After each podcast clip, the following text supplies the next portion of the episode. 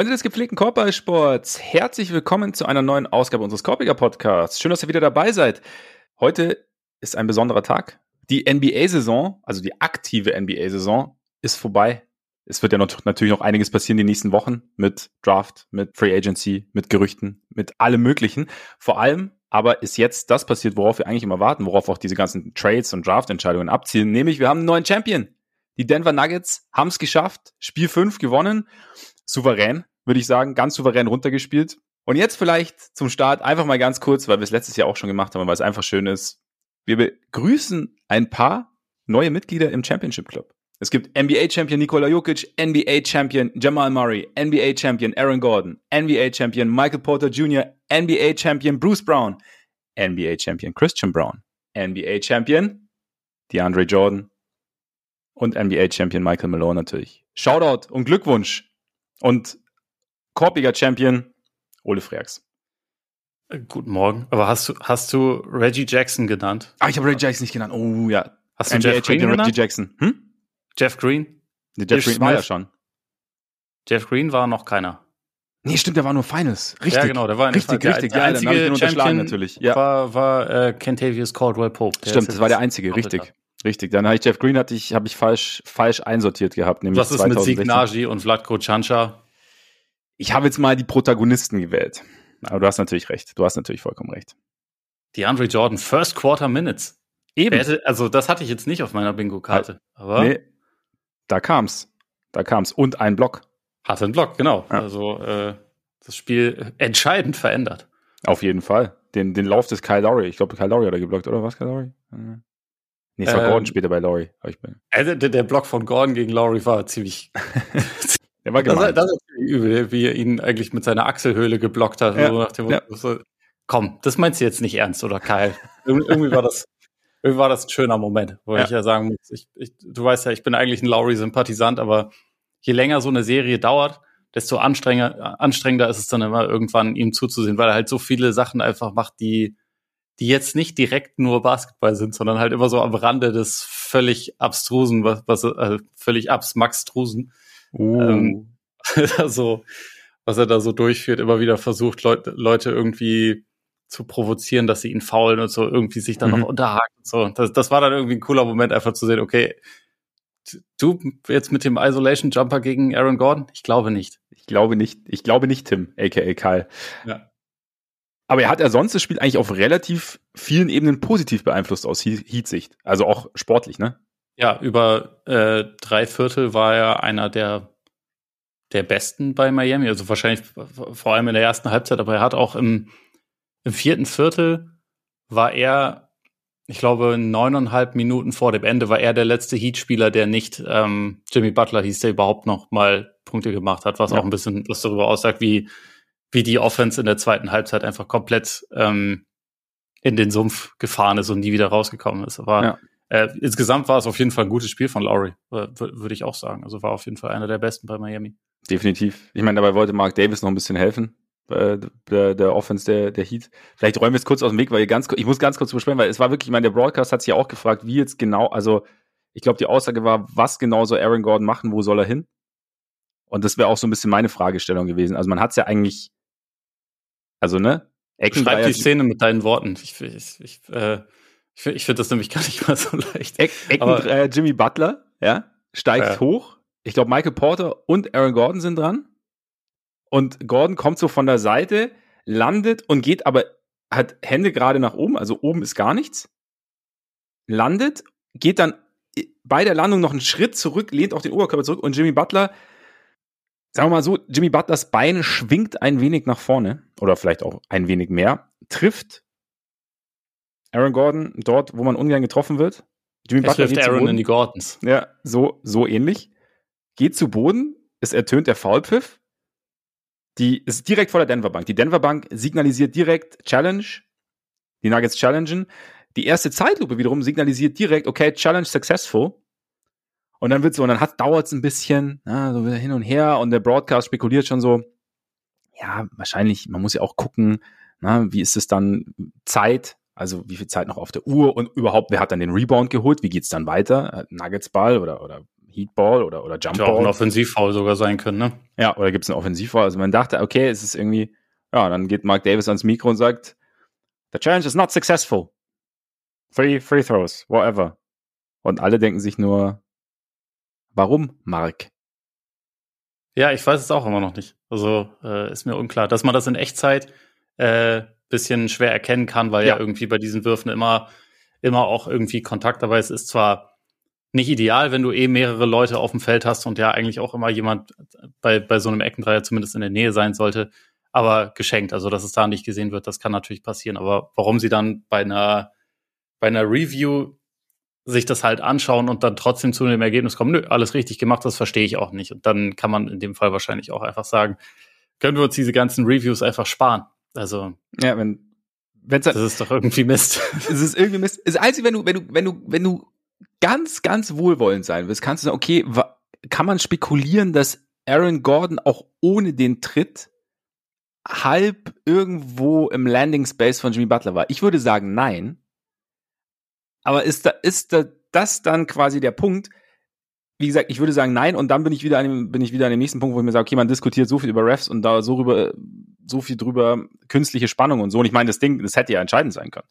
Also es waren drei Freiwürfe, da war es eng, es ging hin und her. Keine Ahnung, lass mal, lass mal Jokic nicht Jokic sein und äh, vorne einen verlegen oder Bruce Brown Freiwürfe verpassen oder Kentavious Caldwell Pope Freiwürfe daneben werfen, dann gewinnen die Heat auf einmal das Spiel und dann bist du halt, also und hinterher redest du halt über so eine Szene und bist wieder an dem Punkt und sagst die Refs, okay, wieso greifen die Refs so ein? Also deswegen verstehe ich, weil es halt wirklich, ich, ich weiß nicht, gibt es eine Erklärung schon?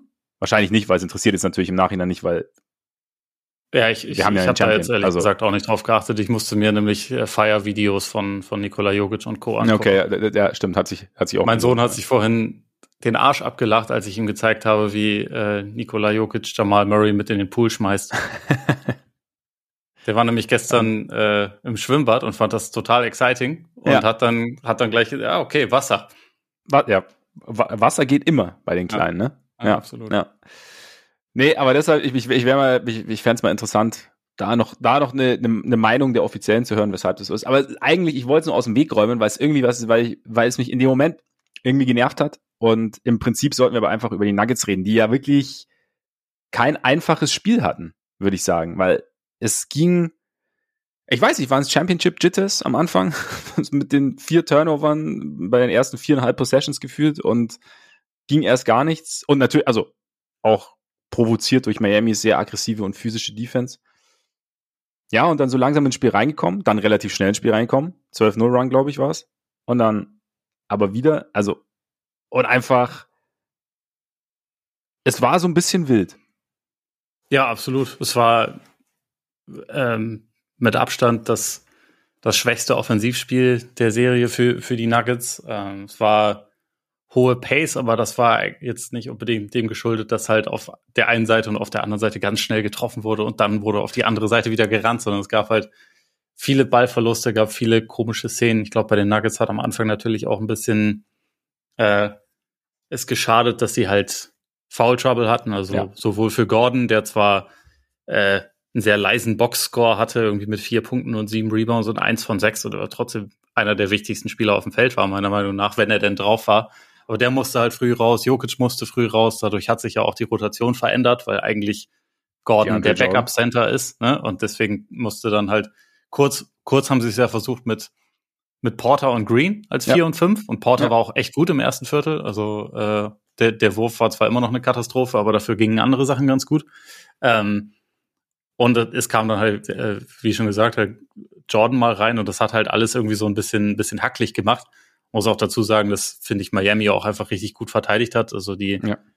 die Aktivität war hoch. Gerade wenn Jokic dann nicht drauf war, sind sie halt auch schnell wieder zur Zone gekommen und haben das halt auch dann mit ein bisschen mehr, bisschen mehr Erfolg gespielt. Denver hat ja auch zu Beginn, muss man dazu sagen, viele ähm, Dreier, die schon relativ offen waren, halt vergrobt. Also ich glaube, sie hatten in der ersten Halbzeit eins von 16 getroffen und der einzige war einer, den den Jokic genommen hat. Und ansonsten fehlte das halt. Und was ich aber bei ihnen echt cool fand, oder also mal wieder irgendwie ziemlich eindrucksvoll auch fand, sie sind halt dadurch nicht, nicht weggegangen von ihrer Spielidee, sondern die haben mehr oder weniger ihr Ding durchgezogen und darauf vertraut, dass sie irgendwann schon, schon Würfe treffen werden. Es war, es war trotzdem kein, kein sauberes Spiel, auch in der zweiten Halbzeit nicht, was die Offense anging. Also gerade, gerade Murray hatte wirklich ein paar auch richtig unnötige, dämliche Pässe. Äh, mhm. Aber nicht nur er, also auch äh, von den anderen. Sie hatten ja insgesamt äh, 14 Ballverluste, das ist schon ziemlich viel. Spricht auch dafür, dass Miami sie halt schon auch wirklich beschäftigt und durcheinander gebracht hat und so. Also sie haben halt irgendwie ihr Ding weitergemacht. Sie haben, haben wenig erzwungen. Ich fand sogar, dass Jokic gerne mehr hätte werfen können. Also der hatte 16 Würfe äh, und er war der Einzige, der halt gefühlt immer getroffen hat. Also am ja. Ende hatte er 12 von 16. Aber selbst wenn die Würfe schwer waren, für ihn sind sie halt nicht schwer. Für ihn sind sie halt reingegangen. Deswegen dachte ich zeitweise, okay, wenn der Ball jetzt in der, in der Possession seine Hände gar nicht berührt, dann macht ihr irgendwas falsch, macht das noch, noch ein bisschen mehr. Aber es hat halt irgendwie gereicht. Ähm, sie waren in der zweiten Halbzeit dann etwas, etwas gesettelter, mhm. äh, fand ich insgesamt, waren ähm, halt gut genug, haben auch gut äh, am offensiven Brett gearbeitet und haben in der zweiten Halbzeit im Gegensatz zur ersten Halbzeit äh, beim beim eigenen Rebound, also bei, beim Defensiv-Rebound quasi nicht mehr so viel zugelassen, was sie halt in der ersten Halbzeit noch gemacht hatten. Und dann kam es halt irgendwann an den Punkt, wo Miami einfach scoring-mäßig nicht mehr mithalten konnte. Also Miami war ja offensiv echt besser in der ersten Halbzeit. Ich glaube, 51 Punkte haben sie da gemacht und dann kamen noch 38 hinzu in der, in der zweiten Halbzeit und es ging halt offensiv wirklich gar nichts mehr. Also Denver hat das Spiel mehr, mehr in der Defense gewonnen als, als in irgendeiner anderen Form und das ist ja auch irgendwie was schon eindrucksvoll ist, wenn man bedenkt, was noch die Zweifel waren, wirklich als die Playoffs anfingen oder teilweise mhm. sogar nach der, nach der zweiten Runde, wo sie ja auch dann gerade Phoenix eliminiert hatten, aber das halt in erster Linie so eine, so äh, Offensivschlachten waren. Aber die, sie haben es halt irgendwie gelernt mittlerweile, dass die Spieler auch defensiv gewinnen können. So ist es, so ist es. Und auch, also ich fand dann schon, wir haben ja, wir haben ja nach Spiel, nach Spiel 4 so ein bisschen gerätselt, ob, nicht gerätselt, aber gesagt, okay, wenn, wenn die Kommunikation vielleicht nochmal so, wenn sie so ein bisschen schleifen lassen oder so, dass es dann schwieriger wird. Ich fand, dass das eigentlich schon, aber die Rotation auch irgendwie von Anfang an funktioniert hat. Es gab mal so Momente, in denen es sie vielleicht ein bisschen spät dran waren, aber dann sind sie relativ hart rotiert und es hat dann trotzdem irgendwie noch funktioniert und sie haben es den Heat jetzt auch nicht einfach gemacht. Ich meine, du hast die Rebounds angesprochen. Das war ein Ding, mein Bam hat am Anfang ziemlich viel attackiert, hat am Brett gut gearbeitet und war dann auch, glaube ich, zur Halbzeit bei 18 Punkten oder so. Ja. Und auch in, in der ersten, im ersten Viertel waren, glaube ich, Struce und Bam bei 22 und 24 Heatpunkten, wenn ich es äh, wenn ich richtig in Erinnerung habe. Und ja, aber trotzdem hat es eigentlich dann Denver ja irgendwie auch geschafft, ja, so ein bisschen Butler raus, erst Butler rauszunehmen, dann Bam rauszunehmen in der zweiten Halbzeit. Struce kam nicht mehr so wirklich in der zweiten Halbzeit, Laurie war weniger, Caleb Martin hatte dann noch mal eine Phase und irgendwie, wie du sagst, also haben sie es haben sie es defensiv einfach gut gemacht. Und das, obwohl halt Gordon teilweise raus musste, beziehungsweise ein bisschen, ein bisschen Foul Trouble hatte. Jokic, glaube ich, seinen ersten Wurf bei noch 5,20 gut im ersten Viertel genommen, war dann ein Dreier gleich drin, aber ja, spricht, spricht auch so ein bisschen dafür, dass ja, dass einerseits Miami sie vielleicht wirklich ein bisschen durcheinander gebracht hat. Und andererseits halt schon, weiß ich nicht, ob es halt dieses Ding ist, okay, wow, jetzt, wir sind jetzt zu Hause, wir können jetzt, wir können jetzt die Meisterschaft klar machen. Und ähm, dann ist es vielleicht irgendwie, was vorher irgendwie ganz natürlich erschienen, wird dann auf einmal so ein bisschen, bisschen hackliger oder so. Ich, keine Ahnung, ist jetzt, ist jetzt reine Spekulation, aber Porter fand ich echt auch interessant, weil, also dass dieser Wurf einfach so weg ist, ist, ist schon Wahnsinn bei so einem guten Schützen. Weil es ist ja jetzt nicht so, okay, der ist normalerweise streaky, sondern er ist ja einfach wirklich ein sehr, sehr guter Schütze und dass selbst offene Dreier dann nicht fallen wollen, offene Jumper innerhalb der Dreierlinie nicht fallen wollen, finde ich schon überraschend. Aber er hat es echt im Laufe der Serie einfach hinbekommen, trotzdem das Spiel zu beeinflussen. Weil ich finde auch, dass er im ersten Viertel auch ein bisschen derjenige war, der so die, diese Actions der Nuggets wieder in Gang gesetzt hat, indem er dann gecuttet ist zum Ring und so und damit halt wieder, ja, die Heat Defense mehr in, in Bewegung gebracht hat und den, den Nuggets auch wieder ein bisschen mehr Sicherheit gebracht hat. Ich meine, die Pässe müssen natürlich auch kommen, ist klar. Ähm, dazu, dazu am Brett extrem gut gearbeitet und im ersten Viertel, glaube ich, sieben Punkte gemacht und so und ja, er hat es dann irgendwie, er ist halt dann Richtung Ring gegangen, hat halt attackiert und auch bei Loose Balls attackiert und das ist dann, ja, schon auch, ja, wie haben wir, hast du ja auch schon ein paar Mal gesagt, das ist Dinge, wenn der Wurf nicht gefallen ist, war es meistens eigentlich in, in der Vergangenheit ein, ein, schlechtes Michael Porter-Spiel. Jetzt war es immer noch nicht optimal, aber er hat es trotzdem geschafft, das Spiel auch aus, also für sein Team positiv zu beeinflussen. Ja, absolut. Also äh, war einfach trotz allem wichtig für den, für den Sieg. Also auch wenn, wenn am Ende dann wieder etwas mehr Bruce Brown auf dem Feld stand, einfach ja. aus, aus defensiven Gründen, auch so für diese, für diese Aktivität. Das war ja über die letzten, über die letzten Spiele dann auch teilweise schon so. Aber ähm, Porter hat gerade zu Beginn war der, finde ich, echt wichtig dafür, sie so ein bisschen, bisschen ins Spiel reinzubringen, wie du schon gesagt hast. So, ähm, und das war, das war schon faszinierend. Also als er dann diesen, diesen Pull-Up-Dreier getroffen hat, im, mhm. glaube ich, im, im vierten Viertel, da, da fühlte es sich dann, finde ich, schon so an, okay, jetzt ist der Damm gebrochen, jetzt lassen sie sich das auch nicht mehr nehmen. Aber es, also es blieb ja danach immer noch total eng. Also Miami war ja anderthalb Minuten vor dem Ende auf einen Punkt dran. Als ja, Butler auf einmal Pull-Up-Dreier getroffen hat. Also ja, genau, weil das, also, das kam ja auch völlig aus dem Nichts, weil ja. Butler war bis dahin als Scorer fürchterlich in dem Spiel, muss man mhm. wirklich sagen. Ähm, wie oft hatte Mark Jackson gesagt, dass Jimmy Butler jetzt langsam mal übernehmen muss? Ich, hab, ich weiß nicht, ich habe keine Strichliste geführt, aber ich hatte äh, es gab so, so, eine Spanne von zehn Minuten, in der, weiß ich nicht, alle paar Minuten, ah, jetzt now Jimmy Butler, he has to take over. Das, dazu mal eine Frage, wie stehst du zu diesem Thema, wenn ähm, sie sagen, ja, hier Knöchelprobleme, das spielt alles keine Rolle, ähm, der soll halt einfach machen. Weil ich denke mir einerseits, also ich kann es schon verstehen, dass man sagt, okay, wenn der Spieler auf dem Feld steht, also wenn er dabei ist, dann, dann soll man den auch äh, kritisieren können. Also das, das gehört schon dazu. Aber gleichzeitig finde ich dieses, also wie, so wie er das ja dann teilweise macht, das hört sich dann an, ja, spiel doch einfach härter. Ignoriere das doch einfach, mhm. spiel härter. Und das ist halt, das finde ich halt dann doch irgendwie so ein bisschen, das, das schießt ja irgendwie übers Ziel hinaus, weil mit hart spielen hat das meiner Meinung nach nicht so viel zu tun. Also wenn du jetzt keinen, keinen Lift hast und halt mhm. einfach nicht, nicht hochsteigen kannst, wie du das normalerweise tust und dadurch sich seine Bewegungsabläufe alle so ein bisschen verändern. Und das war bei Butler meiner Meinung nach schon über die letzten Wochen der Fall. Ich habe es mir vorhin auch extra, extra nochmal angeguckt, aber der hat ähm, in der Serie gegen die Bucks hat er 38 Punkte im Schnitt aufgelegt. Dann hat er sich am Knöchel verletzt, äh, hat Spiel 2 gegen New York verpasst und dann kam er für Spiel 3 zurück und er hat seitdem in den Playoffs ein einziges Mal mehr als 30 Punkte gemacht. Sonst kam er da halt nicht mehr drüber weg. Und es sieht halt auch einfach anders aus, wie er mhm. spielt. Mhm.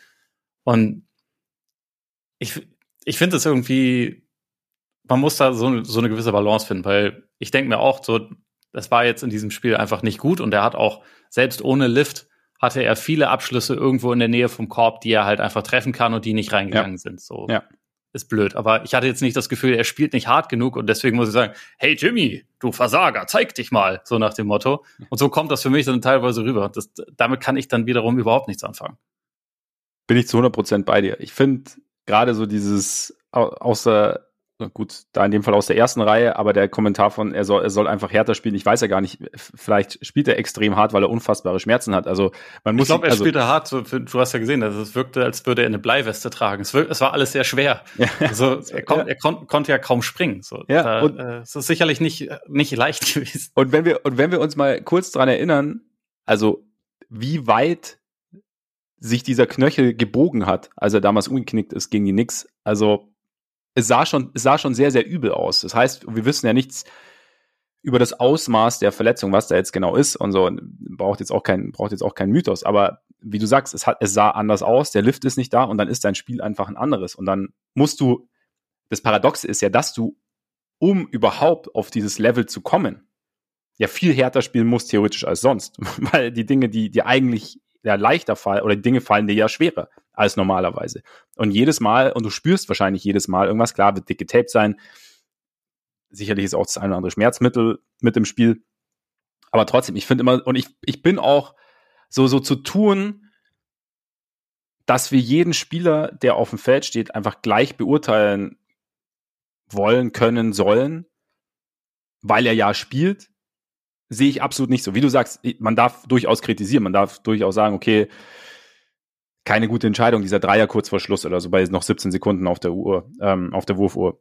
Ja, oder sein, sein Pass, den, den KCP dann abgefangen ja. hat. Das ist einfach ein haarsträubender Fehler, muss man einfach sagen. Genau, das, das halt, aber also situativ kritisieren, nicht das, das, also nicht halt dieses so zu tun, ja, er spielt, deswegen gibt's keinen, gibt's nicht den berühmten Asterisk. So.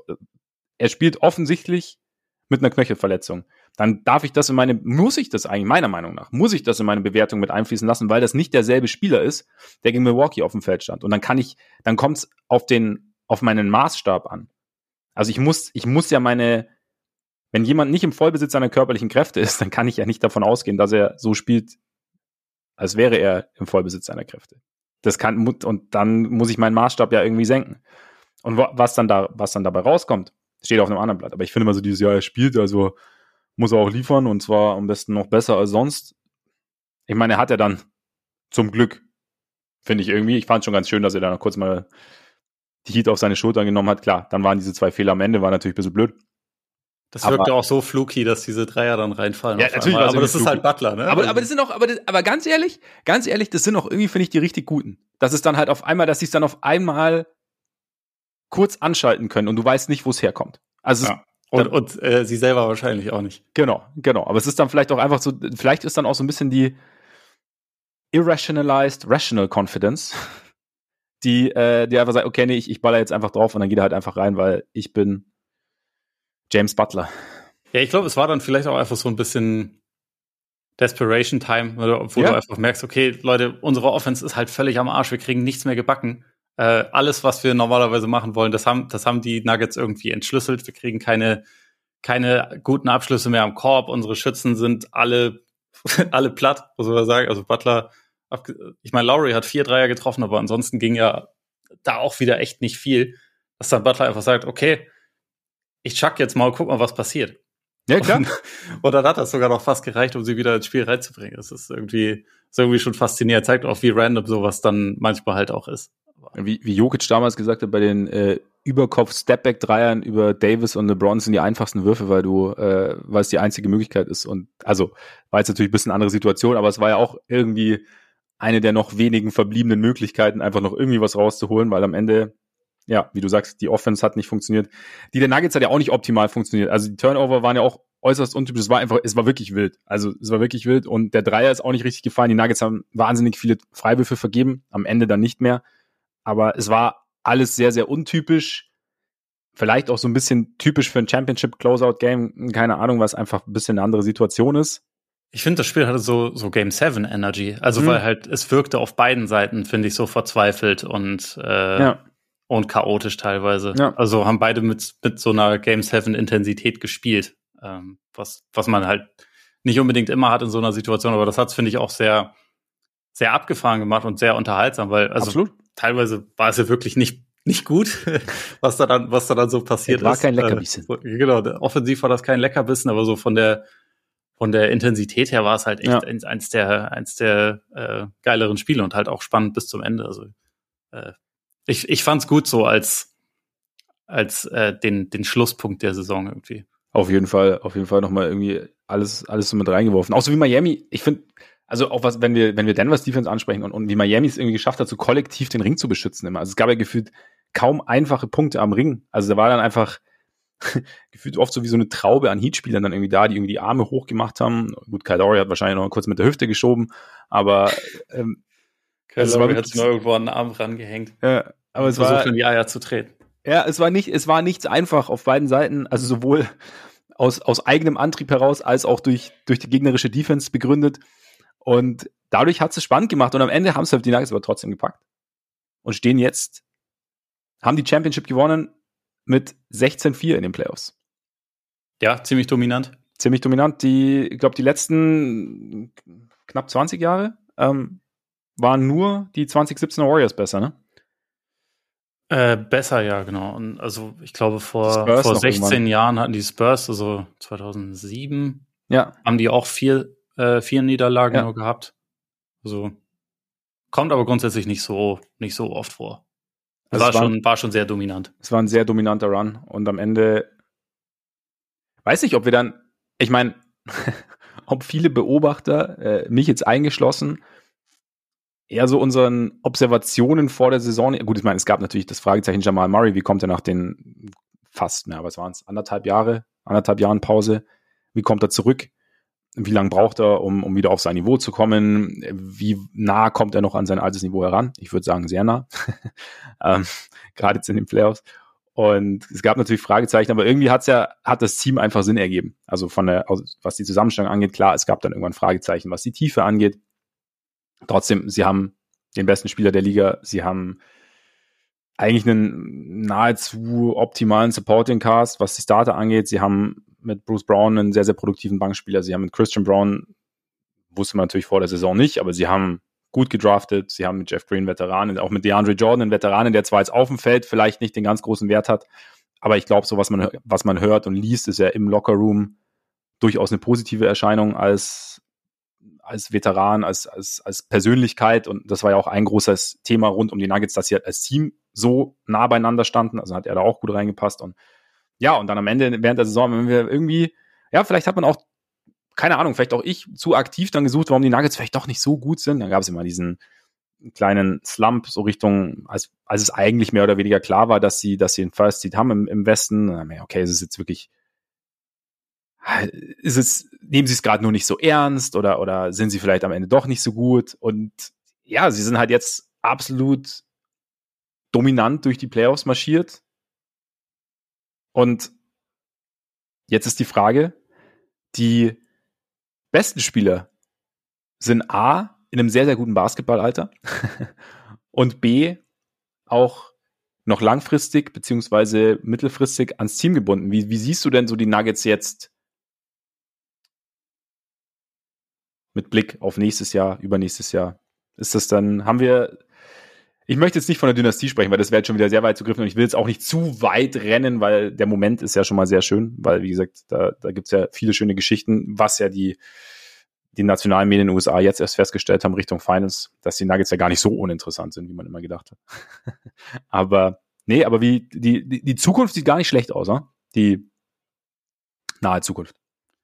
Äh, nee, auf jeden Fall. Also die Starting Five ist äh, komplett erstmal mindestens ein Jahr noch unter Vertrag, teilweise auch deutlich länger. Ähm, die Leute sind äh, eigentlich alle in einem ziemlich guten Alter und also ich meine, man, man hat es ja während der Playoffs auch gesehen, so diese diese Balance stimmt da einfach, also sowohl offensiv als auch defensiv, die, äh, die Größenvorteile, die sie gegen ganz viele Teams haben, einfach mit diesem Lineup sind, sind halt schon sehr positiv. Sie haben äh, diesen, äh, also ja eigentlich zwei Leute, die offensiv so ziemlich alles orchestrieren können. Sie haben Schützen, sie haben Cutter, sie haben, äh, sie haben da einfach einen Mix, der sehr, sehr gut ist. So der, der Spieler, der jetzt quasi das größere Fragezeichen ist, ist Bruce Brown. Also einfach, weil sie da ähm, bisschen eingeschränkten Spielraum haben. So, der hat eigentlich noch eine Option für nächstes Jahr, die er aber wohl nicht unbedingt äh, nehmen muss, weil er halt so auf dem auf dem absoluten Schnäppchenvertrag eigentlich gespielt hat ja. und der ähm, kann aber aufgrund von Salary Cap Restriktionen nur für maximal 7,8 Millionen Dollar Startgehalt seinen nächsten Deal bei den Nuggets unterschreiben. Das ist halt äh, auf jeden Fall weniger als das, was er auf dem offenen Markt bekommen könnte, weil wir jetzt halt alle Teams natürlich gesehen haben, so der Typ ist doch ein bisschen besser gewesen als das, was er, was er jetzt gerade verdient hat. Ähm, ist auch ganz lustig, weil so nach dem Spiel haben mehrere Leute von den Nuggets gesagt so, ja, wir hoffen natürlich, dass wir alle zusammenbehalten können. Wahrscheinlich geht das aber ja nicht. Und, und mehrere haben auch gesagt so, ja, Bruce Brown, der kriegt, der kriegt auf jeden Fall ein Bag, der wird, der wird äh, bezahlt und so. Bruce Brown hat dann aber selber zur Denver Post noch gesagt, also in der Umkleidekabine, Geld ist nicht alles, ich will hier bleiben. Das ist jetzt natürlich die große Frage, ha. inwieweit sie dann, also inwieweit er zum Beispiel entscheidet, die Option zu nehmen oder halt jetzt nochmal für ein Jahr zu unterschreiben und dann nächstes Jahr für mehr, wo die Nuggets aber wahrscheinlich so dieses Second Apron-Thema haben werden. Ähm, also das heißt, da wird es auch nicht so ganz einfach, aber dann könnte man zumindest sagen, wir versuchen das jetzt mal noch für ein Jahr und schauen dann, wie es weitergeht. Also das ist letztendlich die größte Baustelle. Also ansonsten, ansonsten so, ich meine, bei, bei Jeff Green oder so, der war jetzt natürlich nicht, nicht unwichtig, aber an dem hängt jetzt auch nicht alles. Ja. Ne? Und man kann natürlich immer noch gucken, ob man noch ein, zwei weitere, weitere Leute irgendwie äh, ins Team holen kann, günstig, aber das Wichtigste oder der, ähm, die wichtigsten Teile der Rotation, die stehen ja mehr oder weniger. Äh, auch mit, mit Christian Brown sowieso, der der Rookie ist, aber Bruce Brown ist erstmal die, die, die große Frage. Und dann kann man natürlich auch sehen, inwieweit man schon irgendwie die nächsten äh, Extensions angeht und so. Aber da, also der ganz große Druck besteht jetzt halt erstmal nur bei dieser einen Personalie. Und das ist halt schon, das ist schon eine gute Situation. Das garantiert dir natürlich jetzt überhaupt nichts für nächste Saison. Es ist ja auch immer dann so ein bisschen die Frage, gerade an, angesichts der Verletzungshistorien von, von Porter und Murray im Speziellen, dass man halt auch gucken muss, schafft man das jetzt jedes Jahr, dass die auch alle gesund durch eine Playoffs gehen, weil das gehört halt einfach dazu. Denver hatte über diese gesamte Postseason immer die gleiche Static Five. Mhm. Guck mal, wie es bei Miami ist beispielsweise. Die hatten gefühlt 15 und in Wirklichkeit wahrscheinlich so elf oder zwölf oder so, aber die mussten schon viel verändern und eigentlich fast alle anderen Teams auch. Denver hatte die ganze Zeit die gleiche Starting Five. Das ist, äh, das ist nicht unerheblich und darauf kann man sich natürlich nicht verlassen. Aber ich, ich denke, also man muss auf jeden Fall stand jetzt davon ausgehen, dass Denver nächste Saison wieder mit zu den Favoriten gehört und das ist ja schon mal, also viel mehr kannst du zu diesem Zeitpunkt sowieso nicht haben als das. Ja, wie gesagt, es, es, war jetzt nicht, nicht irgendwas für, für, für kurzen Erfolg geopfert, sondern ja, wurde auch gesagt, organisch gewachsen. Und wie du sagst, ähm, da, da steht irgendwie alles und es wird auch nächstes Jahr Sinn ergeben, weil die meisten Leute da sind. Ich glaube, KCP hat dann aber nach der nächsten Saison Player Option, ne? so wie bei Brown jetzt. Ja. Ja, genau. Aber ich bin sehr gespannt, was mit Brown passiert. Also die Aussage finde ich schon interessant, weil klar, ich meine, er könnte jetzt natürlich schon ordentlich denke ich mal, abstauben auf dem, auf dem offenen Markt. Aber wenn er sagt, ich, ich fühle mich hier wohl und ich ist jetzt nicht so, dass er für einen Zehner die Stunde spielt, ne? Sondern, also, bist ja wieder bei dem Thema. Es ist ja viel, auch da, es ist nicht marktgerecht, was er kriegt, aber er kriegt trotzdem genug Geld, um gut leben zu können. Und wenn er dann sagt, hey, aber ich, hier, diese Situation ist die Situation, in der ich bleiben möchte, dann, ich meine, es gibt ja, also ich kann, bei, ich kann beide Seiten immer nachvollziehen. Also wenn ich jetzt ein Rollen, Rollenspieler bin, der bei einem tiefen Finance Run oder einem Championship Run eine gute Rolle spielt und mein Vertrag läuft aus und ich habe plötzlich die Möglichkeit bei einem Team, bei dem es momentan im Optimalfall darum geht, die, die schon vorhandenen jungen Spieler irgendwie mit voranzubringen und mitzuentwickeln. Und ich gehe dann einfach dahin, weil ich da einen, einen richtig dicken Vertrag bekomme und bin dann aber auf einmal ja wieder halt ein Rollenspieler und kann kann meine Stärken vielleicht gar nicht so ausspielen, weil weil ich nicht nicht so sehr profitieren kann von den Superstars an meiner Seite. Aber dann habe ich dann habe ich meine Championship, habe ich meinen tiefen Finals Run und gleichzeitig habe ich jetzt halt diesen diesen ganz diese diese große Tasche, das Big Bag. Ähm, ich kann aber auch verstehen, wenn du sagst, hey, ich verdiene hier gut und ich habe hier eine, eine optimale Situation, ich habe hier meine meine Basketball Situation und vielleicht auch meine zwischenmenschliche Situation gefunden. Weil ich, ich glaube, also Jokic klingt ja zwar ein Kauz, aber er wirkt auf jeden Fall sehr, sehr umgänglich, was es mit seinen Teamkollegen angeht. Und ich glaube, Murray auch. Und es hat irgendwie so das gefühlt, gönnt sich da, also was man auch so gesehen hat, so dem, bei der Übergabe der, der Trophy, gönnt sich jeder alles und man ist irgendwie, man ist halt ein Team. Also, ist also man, ja, Jokic hat ja auch gesagt, so grob, wir werden da auch noch äh, in Jahren werden wir uns noch treffen und so. Also es ist jetzt nicht so, wir sind jetzt halt eine Zweckgemeinschaft und dann schauen wir mal weiter, sondern so, ne, wie es immer so schon heißt, da sind Freundschaften entstanden oder wie auch immer. Man steht halt schon ein bisschen enger zusammen und wenn du dann sagst, hey, nee, aber das, das ist mir jetzt mehr wert als x Millionen mehr, kann ich es genauso nachvollziehen. Also ich glaube, da kann man, da macht Bruce Brown was für Bruce Brown gut ist und ja. Ja. Ja, und das ist halt einfach die spannende Frage, weil er halt so in einer Situation ist, der hat bisher in seiner Karriere halt, ich glaube, ziemlich genau 15 Millionen verdient. Und 15 Millionen könnten halt anderswo auch einfach sein Startgehalt nächste Saison sein. Ja. Und das ist jetzt nicht so einer wie, also KCP beispielsweise ist ja auch ein wichtiger Rollenspieler, der hat halt schon eine etwas längere Karriere, der hatte auch schon große Verträge und so. Da kann man dann, oder also könnte ich zumindest das noch besser nachvollziehen, wenn man halt sagen würde, die Situation hier ist für mich perfekt, selbst wenn ich anderswo mehr verdienen könnte.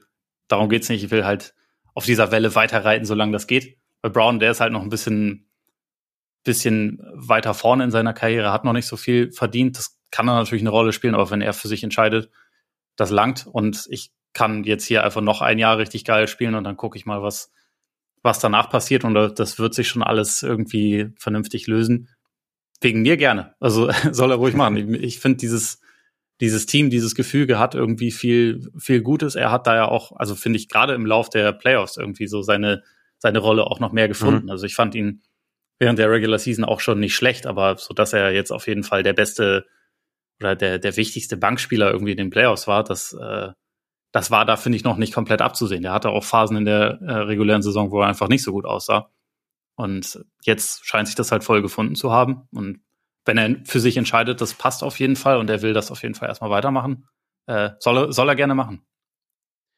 Ich glaube, das ist auch so ein ganz kurz noch, ich glaube, das ist auch so ein bisschen, denke ich mir, manchmal so, so ein Rollenspieler-Ding, dass, dass die, die, die Ausschläge nach oben, aber auch nach unten, gerade im, im, über, im Verlauf einer Saison einfach größer sind als bei Superstars, einfach weil da vielleicht, weil natürlich, sonst wären sie ja selber Superstars, halt einfach weniger Talent im Vergleich jetzt zu den Jokic, Smarries, Butlers etc.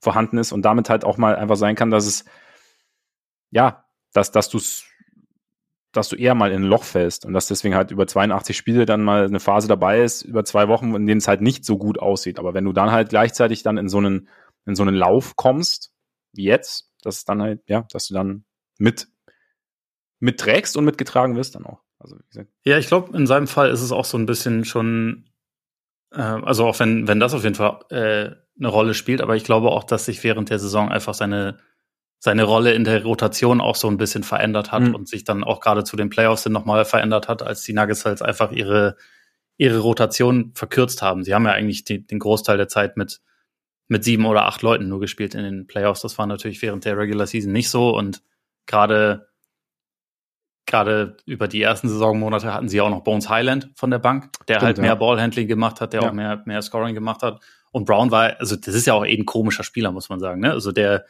der nimmt ja irgendwie verschiedene Rollen ein, ist mal Ballhändler, dann ist er eigentlich mehr so ein, spielt mehr wie so ein abrollender Big Man. Defensiv macht er im Prinzip sowieso alles und es ist, Mal es ist nicht so, Dreier, mal nicht. Ja, genau. Es ist nicht so leicht definierbar, was eigentlich ja. so seine Rolle ja. ist. Und ich glaube, dass die Nuggets da vielleicht auch einfach ein bisschen Zeit gebraucht haben. Und in den, in den Playoffs war er halt mehr der Backup Point Guard eigentlich. Ja. Also da war er mehr am Ball, hat ein bisschen mehr wie ein klassischer, klassischer Aufbau gespielt, auch wenn er natürlich von Zeit zu Zeit dann auch neben Murray irgendwie mehr abseits des Balles unterwegs war und dann so als, als Cutter agiert hat. Aber ich hatte schon das Gefühl, dass sich seine Rolle so ein bisschen mehr in Richtung des Idealen für ihn verschoben hat und er so dann dem Team halt auch noch mehr helfen konnte. Also dieses Closing Lineup, was sie dann letztendlich hatten, also wo er statt Porter drin ist, ähm, das hat in, in den Playoffs war halt einfach das beste Lineup, was alle hatten. So und vor allem so Heavy Minutes Lineup und mhm. das ist natürlich auch einfach schon ein ein Pfund und hat auch noch mal gezeigt, wie wie wichtig und wertvoll er halt einfach in dem Team sein kann. Also es, es wäre schon auf jeden Fall sehr gut und sehr wichtig für, für Denver, wenn sie ihn halten können. Ja, zumal, ich glaube, so dieses, dieses Setup der Nuggets, halt, wie sie, dass sie ja unterschiedliche Playmaker haben, dass, dass sie einen Center als Playmaker haben und einen klassischen Point Guard und dann noch einen Aaron Gordon, der dazwischen ist und dann halt eben noch Bruce Brown, der das dann teilweise übernehmen kann, der aber halt auch dann mal situativ abrollen kann wie ein Big. Und auch während, während der Big seine Rolle übernimmt, theoretisch. Und vielleicht passt es dann da, vielleicht dauert es auch ein bisschen, bis man da aufgrund dieser speziellen Gemengenlage so den, den richtigen Rhythmus, das richtige Mittel findet. Und aber wenn es dann funktioniert, umso besser. Bin gespannt, weil ich meine, finanziellen Spielraum haben die Nuggets nicht, aber. Nee, und Picks haben sie auch schon relativ viele abgegeben, auch ja. wenn sie jetzt ja. gerade mal wieder was zurückbekommen haben. Aber das, das Gute ist, das ist jetzt kein Team, was grundlegende Veränderungen anstreben muss, genau. sondern das ist erstmal einfach ein sehr gut zusammengestelltes, sehr, sehr rundes Team und eins, also nur weil du, weil du es eben meintest, dass man die während der Saison unterschätzt hat, das ist ja was, was also auch nicht nur nicht nur dich betrifft, sondern ja. irgendwie auch ganz viele. Also da war halt einerseits, dass sie in den letzten Saisonwochen einfach gestunken haben, wenn man ehrlich ist. Also ich glaube, sie haben von den letzten 17 Spielen der Regular Season haben sie sieben gewonnen. Das ist jetzt nicht gerade Top-Team-Status. Zeigt übrigens auch ganz gut, dass man die letzten Saisonwochen einfach komplett wegschieben kann, weil Miami war auch richtig schlecht in den letzten ja. Oder war Miami war die ganze Saison ja, gut, Miami, ja, schlecht, ne? Ja. Aber ähm, also die sind jetzt auch nicht mit Schwung in die Playoffs gegangen, da wollte ich nur sagen. Aber ähm, dazu kam halt, dass man ja nie so ganz oder also dass ganz viele ja nie so, äh, so richtig darauf vertrauen wollten, dass das mit Jokic in den Playoffs defensiv funktionieren kann und so gut kann der ja doch nicht sein. Und die Worps und Schnorps, egal was die mir erzählen, in Wirklichkeit äh, sind natürlich andere besser.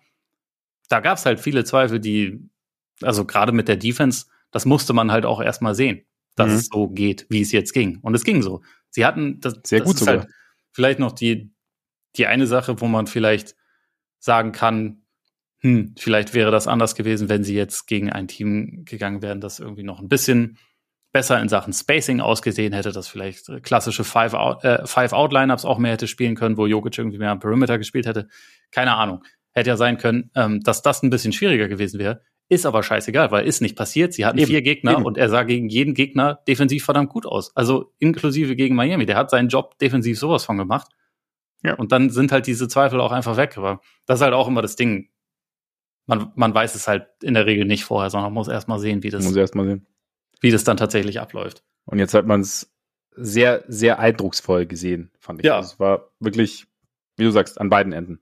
Ja, also individuell war das einer der besten äh, Playoff-Runs von einem Spieler von A bis Z, die ich bisher so gesehen habe. Also jetzt von den Zahlen sowieso. Er hat äh, in den Playoffs die meisten totalen Punkte, totalen Rebounds und totalen Assists aufgelegt. Hat, Der erste überhaupt, ne? Äh, das weiß ich nicht. In allen drei Kategorien. Also, ich, ich meine, ich hätte es irgendwo gelesen, müsste aber auch nochmal verifizieren. Es kann gut sein, Ja. äh, aber da, da, da, kann ich jetzt meine Hand nicht für ins Feuer legen. Es sind ja nicht so die Fall- klassischen, die klassischen Wertungen, die zusammengehen. Also gerade Rebounds und Assists ist ja dann teilweise, ne? Das stimmt. Ich bin, ich bin mir nur nicht sicher, ob LeBron sowas nicht sogar auch schon mal gemacht hätte oder ob das da dann an den Rebounds gescheitert ist. Das Wahrscheinlich. könnte sein. Aber ist auch unerheblich. Jedenfalls, Jokic hat Aber, halt, aber nee, wahrscheinlich, wahrscheinlich wusste LeBron schon, dass Jokic es irgendwann so brechen wird, dass es sich gar nicht lohnt und hat es deswegen gar nicht probiert. Ich glaube, so Ja. war das. Als er Jokic Also- zum ersten Mal in Sombor auf, auf der Pferderennbahn gesehen hat. Da war LeBron schon klar. da sind die Spidey Senses beim LeBron James der Propheten Ja. angegangen. Ja, Ja. auf jeden Fall. Äh, über die Playoffs ge äh, gerundet 30, 14 und 10 im Schnitt. Ähm, und natürlich auch vorne in allen Advanced Stats, weil die sind ja sowieso für einen Stat-Padder wie Jokic die, äh, die wichtigen Zahlen. Da muss man die Fragen, wie man Advanced Stats paddet, da, das wäre wär mal eine eigene Untersuchung für sich, finde ich. Also, weil da, da, da muss ja, da, das ist ja wirklich Next Level. Ja, in, indem man, indem man die äh, traditionellen Stats paddet und dabei unfassbar effizient ist. Ich glaube, das hilft. Das hilft. Also, Ich nur, also auch einfach, einfach, einfach absichtlich nur Würfe nehmen, die ich treffen kann, was er, ne? Das alte DeAndre Jordan-Phänomen. Und dann guckt man sich die. Würfe an, die Jokic so nimmt und denkt, ah, die Theorie, die stimmt nicht ganz. Die sind doch einigermaßen schwer. Die Ja gut, aber er kann sie ja treffen. er weißt kann, du? ja, das Unser stimmt. eins vielleicht nicht, oder Was dann vielleicht auch ein bisschen was über seine Qualität aussagt. Aber wenn man das dann hören möchte.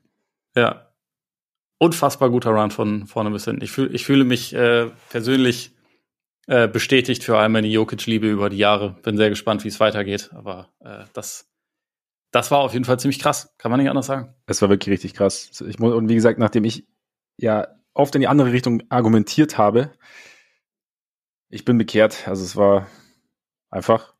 Ich fand ihn ja nicht, ich fand ihn ja jetzt nicht mies oder habe irgendwie gesagt, er kann nichts oder wa- was auch immer. Hast du mal gesagt, ja, könnte, der könnte schon mal All-Star werden. Könnte vielleicht, aber auch nur, wenn es gut läuft. Ja. Auch nur, wenn, auch nur wenn Davis die ganze Zeit verletzt ist. Nein, aber Nein, aber es wirklich, also war, war sensationell. Und, und Murray aber auch. Also zehn Assists in Finals aufgelegt. Wir haben am, nach Spiel 4 drüber gesprochen, hatte dann teilweise hat in Spiel 4 der Wurf fiel nicht, Scoring hat nicht funktioniert, hatte dann aber teilweise, was Playmaking anging, so leichte Steve Nash-Vibes und dieser, dieser Schritt vom, ja, so ein bisschen mehr Scoring Guard jetzt zum eigentlich irgendwie einem Hybriden, einem, einem, einem Playmaker, der aber auch Scoring übernehmen kann, der jederzeit heiß laufen kann. Der, wenn er heiß läuft, irgendwie, weiß ich nicht. Ja, ich glaube, einer der für mich, oder was heißt ich glaube, für mich einer der am Spaß, der mit am meisten Spaß bringenden Spieler der Liga ist, weil es dann halt wirklich, Ja. weil es dann wirklich total abgefahren wird. Und weil das auch irgendwie auf, weil er dann irgendwie auch was, was, was geiles aus, ich mag die Ausstrahlung dann auch, weißt du, es ist nicht so, gucken, es ist irgendwie so, ja, keine Ahnung, es, wie gesagt, dieses Bang Richtung Mike Breen war sensationell äh, äh, gegen die Lakers. Und ja, also auch sensationeller Run, gerade nach der Verletzung. Auch so, wenn man, was man, wie man dann gesehen hat, so bei der, als, als sie bei, bei der Zeremonie für die, für die Trophy, was es ihm halt bedeutet hat, ne, auch beim, beim, beim Interview mit, mit Lisa Salters dann, so nach diesen anderthalb Jahren und so, war, war, war schön zu sehen. Ja, absolut. Äh, Murray ist als Scorer so gut und so explosiv, dass wenn der heiß läuft, dass er die gegnerische Defense dazu bringen kann, dass sie komplett in seine Richtung überlädt, was die Heat über die letzten Spiele der Serie gemacht haben. Und dabei spielt dann Jokic noch in seinem Team. Das ist halt das Ja. Dilemma der Nuggets. Und das macht dieses Duo halt einfach so geil. Das, Und also das- irgendwo, das irgendwo keine gute Aaron Gordon Lösung. Richtung Korb, ne? Ja, genau. Du kannst da nicht wirklich eine gute Antwort finden. Und normalerweise haben sie halt auch noch Porter, der einer der besten Schützen der Welt ist. Ja. So, der jetzt in dieser Serie nicht werfen konnte, aber ähm, das, das ist schon, das ist schon ziemlich gemein, diese Kombination. Ja. Ich, ich, ich fand es sehr schön, dass, äh, dass Murray und Malone und, und Porter und so, dass die zumindest ein paar Emotionen gezeigt haben. Aber ich wusste, muss schon sagen, als so das Spiel durch war und die Kamera halt auf Jokic hielt, ich hab, ich musste, ich musste mich schon ein bisschen, ein bisschen zurückhalten, nicht laut zu lachen, um eine sehr frühe Uhrzeit, um äh, niemanden zu wecken. Aber wie er da halt einfach nur mit einem komplett, komplett leeren Gesichtsausdruck so ein bisschen in die Gegend guckt und erstmal allen Heat-Spielern so einmal die, die Hand schüttelt, die alle sucht ja. und so. Das war auch cool. Dann irgendwie so ein bisschen Golf-Clap-mäßig, so ein bisschen applaudiert. Dann so beim Interview, ja, was bedeutet das jetzt? Ja, ist gut, wir haben den Job erledigt. Jetzt kann ich, jetzt können wir nach Hause gehen. und ja. auch diese, diese ganzen ähm, Szenen danach, also wie er dann auch auf der, auf der Pressekonferenz hockt und so und sie ihm irgendwie, hast du das mit der, mit der Meisterschaftsparade gesehen? I, I, need to go home, oder was hat er gesagt? Ja, genau. Er äh, hat gefragt, wann die ist. Und der ja. PR-Mensch von den Nuggets hat irgendwie gesagt, ja, am Donnerstag. Nein, nein, nein, ich muss nach Hause. so, okay. Jokic ja. schafft es irgendwie, dass so der, der Moment, wo er so seinen, seinen Traum erreicht, ne, ja. dass das irgendwie wirkt wie der schlimmste Tag seines Lebens, weil er so viel Aufmerksamkeit bekommt. Irgendwie, irgendwie schon ein spezieller Dude. Ja, voll, wobei ich fand, bei, bei dem Interview mit, mit Lisa Salters dann, man hat so, hatte ich so, habe ich mir eingebildet in seinem Gesicht schon diese, also er hatte so ein so ein breites Grinsen die ganze Zeit irgendwie, hat, hatte ich, habe ich mir eingebildet. Und es war so, also da war, das war der Moment der Freude, wie du, also es war schon geil, so direkt nach Spielschluss, ja, so dieses, ja, so den, die, sich von den Heatspielern verabschieden, als wäre es gerade Spiel 53 der Saison gewesen und dann, ähm, wir sehen uns dann in Playoffs oder so, war, war schon speziell. Aber ich meine, jeder, jeder freut sich anders. Und dann so die ja. Szene mit seinen Brüdern und mit seiner Frau und seiner, seiner Tochter und so sehr schön, sehr schön. Was, was ich immer noch nicht verstehe, und ich werde es jedes Jahr wieder sagen, warum kriegen die Besitzer die Trophy? Ich check's einfach nicht. Ich check's ja, nicht. das ist, das, das finde ich auch jedes Mal bisschen, Jedem bisschen schräg. Da sind alle Leute, die jetzt gerade ähm, das, das erreicht haben, gibt ja. einem von denen halt die Trophäe. Der Besitzer kann die ja dann auch haben, der kann sie sich auch in seinen Kann auch ein Foto damit machen. Kein Problem das sowieso, aber dass das immer der erste ist, ich meine, ist halt Protokoll, aber ist ja, halt weiß, un, ein unnötiges Protokoll. Ja, ich, also ich, ich kann es ich kann's irgendwie, ich kann es irgendwie nicht nachvollziehen. Ich kann es irgendwie nach, aber egal. Das ist ja auch der Besitzer und nicht der Chairman. Offiziell heißt das Team Governor. Besitzer heißen die nicht mehr. Ja, stimmt. Also genau so aus dem Grund. Im Sprachjargon. Ja. Ähm, in der Umgangssprache. Ja, schön war's, würde ich sagen. Die Saison war schön. Ja. Die Playoffs waren schön. Die Finals waren Und das, schön. das richtige Team hat gewonnen, ja. muss man sagen. Also ja. fand ich auch cool, dass, dass die Heat eigentlich allesamt gesagt haben, so muss man anerkennen, die waren einfach besser als wir. Ja. Und das war halt einfach, äh, also gegen alle Teams in den Playoffs so. Also Denver ist selbst, ja, also ist gegen, gegen Phoenix, ich meine, es waren sechs Spiele, aber mhm. hinten raus war das ja schon irgendwie einigermaßen dominant. Die Lakers haben sie gesweept, auch wenn das com competitive war. Und jetzt in den Finals, das war, also auch jedes Spiel war irgendwie competitive, aber sie waren halt insgesamt einfach besser, muss man, muss man einfach festhalten. Und selbst in diesem Spiel 5, das ja wirklich wild war, gab es auch mal so eine Phase, in der ich mir gedacht habe, okay, also gerade du hast ja auch die zweite Halbzeit erwähnt, sie finden dann doch immer relativ schnell Antworten auf die Problemstellungen der Gegner, halt auch innerhalb eines Spiels und brauchen dann nicht zwingend noch, also ein Spiel, das sie dann, das sie dann verlieren, um dann im nächsten Spiel zu reagieren. Und klar, es, es hat dann nicht, nicht auf Dauer komplett funktioniert, die zweite Hälfte gerade offensiv, aber trotzdem, sie sind halt einfach, ja, sie waren das, das beste Basketballteam, was den Rekord angeht, nicht der Saison, also der regulären Saison, aber auf jeden Fall der Playoffs. Und es ist ja, und es macht gleichzeitig halt auch Spaß, ihnen zuzuschauen, muss man echt sagen. Also es ist einfach eine Freude. Ja. Von daher. Sie steht für alles, was gut ist. genau. Genau. Miami noch, auch Shoutout, auf jeden Fall. Ja. Äh, der, wahrscheinlich der Run. Mike Breen hat es ja auch gesagt, irgendwie gab nach dem Spiel, Play-in-Spiel gegen die Hawks, glaube ich, diese Überschrift, so gefühlt, ich krieg's jetzt gerade nicht mehr genau zusammen, aber das nächste Kapitel einer enttäuschenden Saison. Ähm, und dann das. Also, ne? Die zwei, beiden Teams mit der besten Bilanz der regulären Saison raus, die Knicks raus, in den Finals am Ende chancenlos, aber in den Spielen schon irgendwie dabei, irgendwie so dieses zum großen irrationalen Schreckgespenst der Liga geworden, weil keiner genau weiß, warum das so gut funktioniert, aber es funktioniert halt einfach. Ja. Ja. Und wer weiß, was gewesen wäre, wäre Jimmy nicht umgeknickt. Wäre es vielleicht 4, 2 oder 3 ausgegangen, aber ähm, Ich glaube, die der, der, der hätte einfach härter spielen müssen, dann, dann wäre das Stimmt. auch so. Wenn Jimmy nicht umgeknickt wäre oder härter gespielt hätte. Ja. So. Du, ich finde übrigens, du solltest auch härter podcasten. Wir alle, wir alle sollten alles härter machen. Ja, auf jeden Fall. Aber ich habe auch härter ich hab ein bisschen, ich ein bisschen Kieferschmerzen, weißt du, deswegen kann ich nicht so richtig hart. So die, die, meine Lippen bewegen sich nicht so wie normalerweise. Ja, das Problem kenne ich. Ich podcaste hart, aber es ist halt, es fällt mir einfach schwerer als gewohnt. Ja. Nach so einer langen Saison. Weißt du? Musst du nachts mehr trainieren. so äh, einfach.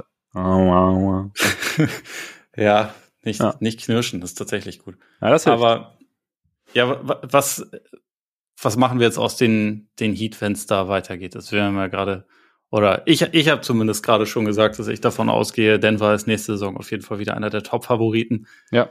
Wie siehst du ich Miami in der, in der Verlosung? Genauso wie vor jeder Playoff-Runde und vor jedem Playoff-Spiel. Ich habe keine Ahnung. Okay, also die, die Heats sind raus. Heats, nee, also nee, ich, ich weiß es wirklich nicht. Ich meine, es gibt ja, es gab ja, gibt ja dieses Zitat von, von Damian Lillard, sollte er getradet werden, wo, wo er gern hin würde, indem er dann sagt, Miami ist quasi die offensichtlich wäre die offensichtliche Wahl, weil er befreundet ist mit einigen Heat-Spielern. Wenn du jetzt ich sag, ich sag das immer wieder, ich bin durch mit Damian Lillard Spekulation, es geht mir so auf Nee, nee, ich, ich sage ja, nee, ich sag auch ja blöd, nur, dass er da jetzt selber mitmacht die ganze ja, Zeit. Ja, ich sage ja nur, landet Damian Lillard irgendwie an der Seite von Bam und Jimmy Butler, dann reden wir dann schon auch von einem sehr, sehr guten Team. Nicht, dass ich jetzt sagen würde, das passiert, weil die Blazers ihren dritten Pick nicht abgeben wollen und, und Lillard sagt, aber ich will nicht warten und jetzt müssen wir irgendwie traden, äh, jetzt will ich getradet werden, sondern einfach nur, wenn es passiert. Und deswegen sage ich, aber ich weiß es nicht, weil Miami ja per se jeden Sommer sehr, sehr aktiv ist. Ja, und das war übrigens keine Kritik an dir, nur an äh, Damian Lillard. Nein, nein, ich, weiß, ich, weiß, ich habe es auch nicht so aufgefasst. Sehr gut. Bin, ähm, ich, ich ruhe heute in mir selbst nach. Kannst so nicht mehr hören. Kann ich auch verstehen, kann ich auch verstehen. Aber nee, aber die Heat grundsätzlich sind halt jeden Sommer aktiv. Das heißt, ich weiß nicht, wie das Team nächstes Jahr aussehen wird. Wenn sie es ist halt immer so eine Frage, wie, wie viel Verbesserungspotenzial ist noch da. Was, klar, Hero, wenn dabei ist, hast du noch eine offensive Option. Ähm, aber ich könnte mir schon, ich, ich könnte mir auch vorstellen, wenn sie jetzt keinen großen Trade einfehlen, keinen großen Spieler an Land ziehen, ich glaube schon, dass sie was machen werden, aber äh, dass, dass andere Teams sie wiederholen, Boston, Milwaukee, gut, da sind jetzt neue, neue Coaches da, Philly, keine Ahnung. Also es gibt ja genug gute Teams allein im Osten und im Westen schauen wir dann Richtung Phoenix. Was passiert bei den Lakers?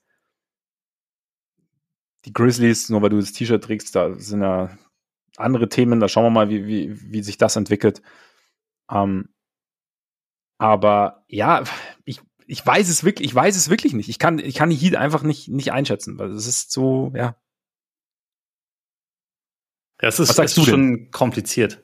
Butler ist ja auch dann, dann ein Jahr älter, ist jetzt äh, kurz vor 34, wenn man bedenkt, wie viel, wie viel Last er dann in so einem Playoff-Run auch trägt, dann kann man da auf jeden Fall auch nicht erwarten, dass das ewig genauso weitergeht in der Form. Ja.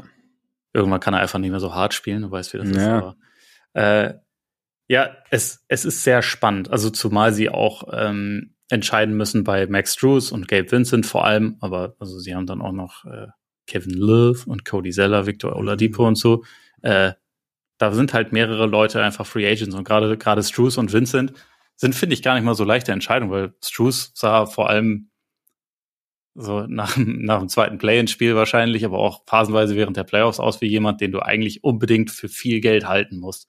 Äh, Gabe Vincent hatte auch so Phasen. Beide hatten jetzt keine guten Finals insgesamt und so. Und das ja. ist halt äh, bisschen die Frage, wie viel wie viel kann man für die investieren, wenn dann halt irgendwann die, also das Gehalt höher ist, dadurch auch die Erwartungen natürlich höher sind. Jetzt gerade sind das halt Spieler, die die Erwartungen an sie halt die ganze Zeit überperformen. Ja. Ähm, und irgendwann kann sich das aber auch, äh, umdrehen. Siehe Duncan Robinson über die letzten zwei Jahre, der seinen Vertrag bekommen hat und danach dann irgendwie äh, dem eigentlich nicht mehr so richtig gerecht wurde. Da bin ich halt total gespannt, wie sie damit umgehen. Also gerade gerade Vincent halte ich halt schon für für echt gut und Struce auch, aber es gibt halt immer, es gibt halt immer einen Preis. Und ähm, man hat jetzt insgesamt halt dann hinten raus, finde ich, schon wieder gesehen, es fehlt halt einfach so ein bisschen an, an Shot Creation. Und da dann einfach zu sagen, Hero, komm rein und du fixst das alles, ist auch nicht so leicht. Also einerseits wegen der, wegen der defensiven ähm, Implikationen, die das dann hätte und auch, weil Hero halt in erster Linie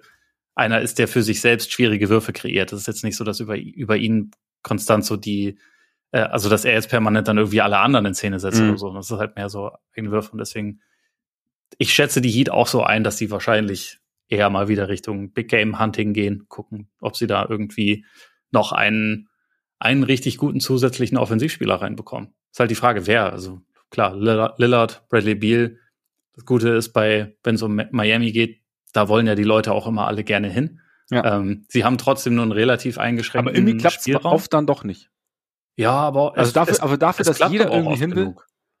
Naja, aber dafür, dass jeder hin will, also Bam haben sie gedraftet und eigentlich ist es ja Butler und Lowry. Aber und Lowry war aber auch und LeBron James.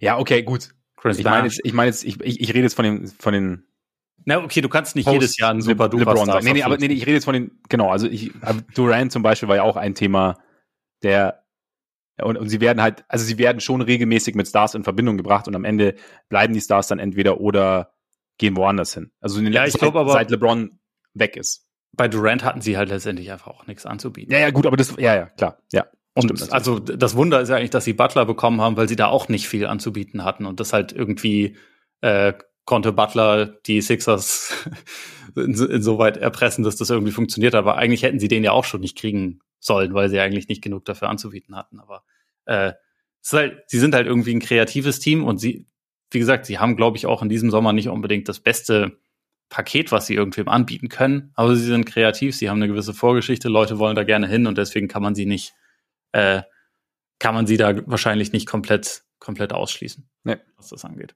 Das Aber ich glaube, in der jetzigen Form würde ich auch eher dazu tendieren, wie auch schon diese verdammte gesamte Saison über, eigentlich sollte das für die allerbesten Teams so ein Team sein, das vielleicht eins von denen schlagen kann, aber vielleicht das nicht unbedingt am Ende nicht der Saison auch noch mit drin sind. Das klingt jetzt schon wieder respektlos, wie es eigentlich nicht gemeint ist, aber ähm, ich glaube, dass Milwaukee und Boston die Serien gegen sie verloren hatten, hatte schon, also hatte schon auch viel mit Miami zu tun, hatte aber auch ein bisschen was mit den Problemen zu tun, die Milwaukee und Boston selbst hatten. Es waren zwei Teams vielleicht, die anfällig waren für die Problemstellungen, die ihnen die Heat entgegengebracht haben. Ja, weil kein Team besser darin ist, Chaos zu stiften. Das ja. hast du jetzt auch in Spiel 5 nochmal sehr gut gesehen. Sie haben es sogar bei Denver dann mal geschafft, ja. die für eine Zeit lang echt kopflos aussehen zu ja. lassen. Und das, äh, das hat gegen Denver eigentlich sonst kein Team geschafft. Und die haben es dann auch mit der Zeit dann irgendwie zumindest oft genug geschafft, da wieder rauszukommen. Das hat halt Boston nicht hinbekommen, gerade über die ersten drei Spiele der Serie. Und dann, also ja, Spiel 7 war auch nicht gut. Das war natürlich auch so dieses, das Problem dann mit Tatum und so, aber sie, wie gesagt, für mich haben sie die Serie eher über die ersten drei Spiele verloren und das war halt einfach, die, die kamen halt mit diesem Chaos nicht zurecht. Und das, ja. äh, darin ist Miami einfach unfassbar gut und diese Qualität werden sie auch weiterhin haben. Also sie werden auch weiterhin, vor allem, also Adebayo kriegt ja für seinen, sein Scoring manchmal, oh ja, der, der ist jetzt nicht der klassische Brettcenter und so. Der wird ja schon immer relativ viel kritisiert, also auch von, von Heat-Fans, die eigentlich wollen, dass er der beste Verteidiger der Liga ist und 40 Punkte macht. Ist so ein bisschen dieses Anthony Davis-Phänomen. Aber der ist defensiv halt einfach wirklich so gut und erlaubt dir so viele verschiedene Möglichkeiten, dass du aus der Kombination mit ihm und Butler und Spo kannst du schon verdammt viel rausholen. Das ist halt ja. einfach die Frage, was sie jetzt noch so ähm, drumherum basteln. Aber auch da ist Miami halt ein Team, was einfach eine sehr erfolgreiche Historie hat, wo man darauf vertrauen kann, dass sie irgendwie es wieder schaffen werden, im, im Mix zu bleiben. Echte Bastelexperten eben. Ja. Wir sind gespannt und verabschieden uns da, verabschieden die Saison damit, würde ich sagen. Es war, es ist viel passiert. Es ist schon immer, es ist schon immer krass, was in so, also klar, es sind ja auch unzählige Spiele, aber was in diesen, was sind's denn? In diesem Dreivierteljahr so passiert, ne? Ja, und, absolut. Und was, ungefähr einen Monat steht ja auch noch an mit allem möglichen. Ja, ja genau. Also, weiter genau. Passieren wird. Jetzt kommt ja, jetzt kommt ja der wirklich interessante Part, ne? Ja, ja, äh. darum geht's. jetzt, kann, jetzt kann endlich der, der, der wichtigste Teil ja, losgehen. Ja. Nein, aber es ist schon, also wie viele Storylines wir halt schon durchgekaut haben, die jetzt so wirken, als seien sie irgendwann zu Will Chamberlains Zeiten passiert. Und aber es, ist, sind vielleicht teilweise erst zwei Monate her oder so. Ich meine, selbst Playoff Start wirkt ja so, wie aus einer anderen Zeit manchmal, also bei mir zumindest. Und ja, jetzt können wir uns endlich wieder auf die Bulls konzentrieren, ist doch auch nicht schlecht. Weißt du noch Devin Booker zu Beginn der Playoffs? Ja, genau, ja, ja, genau. Ich nehme mich nicht mehr. Ja, genau, genau. Das war ja schon allein, als wir, als, als wir unsere äh, All-Playoff-Teams gemacht haben. Und unsere Playoff Awards war ja schon so, hä, also äh, vor allem die All-Playoff-Teams und dann, ja, Booker, stimmt. Dann muss man sich aber echt mal, muss man wieder, muss man so, so herziehen, so aus der Vergangenheit. Was hat der nochmal gemacht? Ah, so, ah ja, krass, das war jetzt ziemlich gut. ja. ja. Oh ja, und jetzt, ne? Schauen wir mal, was der Draft so bringt. Was es für Trades gibt. Wer wen zieht. Und dann gibt's die Free Agency. Und dann, und dann ist irgendwann Sommer. Und dann machen wir Ja. auch was. Ne? Ja. Jetzt schauen wir mal, dass wir uns die Woche nochmal hören. Auf jeden Fall bei Patreon noch. Ne? Patreon, richtig, haben wir ja. Ne? Patreon.com slash Korpiger, Podcast Korpiger mit. Richtig. Da gibt's extra Content, Freunde. Für all diejenigen, die uns mit monatlichen Beiträgen unterstützen. Vielen, vielen Dank an all diejenigen, die es schon tun. Ja, ansonsten verabschieden wir uns. Ja, wir verabschieden uns ja nicht aus der Saison. Wie gesagt, Draft ist nächste Woche. Da gibt's auch noch was zu erzählen. Nicht von mir, ich habe noch keine Ahnung. Ich werde dann drüber, über die Leute sprechen, wenn sie in der NBA sind. Ne, geht dann besser. Aber nächste Woche werden wir auf jeden Fall sprechen. Wir werden zwischendrin sprechen. Behaltet einfach diesen Kanal im Blick. Und diesen Kanal bekommt ihr überall, wo ihr Podcasts hört. Apple Podcast, Spotify, Deezer, Amazon Music, Google Podcast. Geht überall. Solltet ihr uns noch nicht abonniert haben. Könnt uns folgen bei Twitter, bei Instagram. Da gibt's dann auch immer wieder brandheiße News zu neuen Folgen, also beziehungsweise, dass neue Folgen da sind. Erfahrt ihr da als erstes, mehr oder weniger. Schreibt uns auch gern an. Soll ich sagen? Genießt euren Tag, euren Abend, euren Morgen. Genießt die Championship der Nuggets. Und bis bald hoffentlich. Reingehauen. Es ist gut. Der Job ist erledigt. Wir können nach Hause gehen. Reingehauen.